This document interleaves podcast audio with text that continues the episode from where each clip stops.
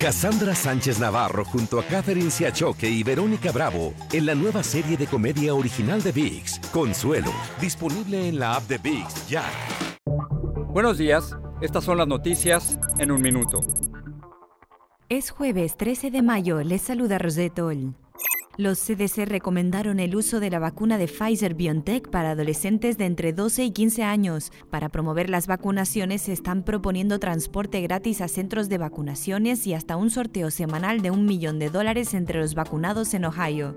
El oleoducto Colonial comenzó a restablecer sus operaciones de forma progresiva para abastecer a la costa este de gasolina, tras su cierre de casi una semana por un ciberataque. El presidente Biden firmó una orden ejecutiva para modernizar la ciberdefensa del país.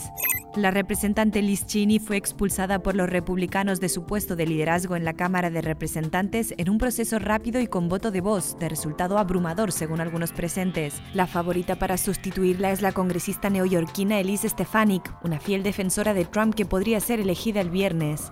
Israel llamó a filas a miles de reservistas y movió tropas hacia la franja de Gaza, según confirmaron fuentes a la BBC. La escalada violenta deja al menos 67 palestinos y 7 israelíes muertos.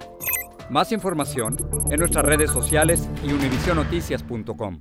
Cassandra Sánchez Navarro junto a Catherine Siachoque y Verónica Bravo en la nueva serie de comedia original de VIX, Consuelo, disponible en la app de VIX ya.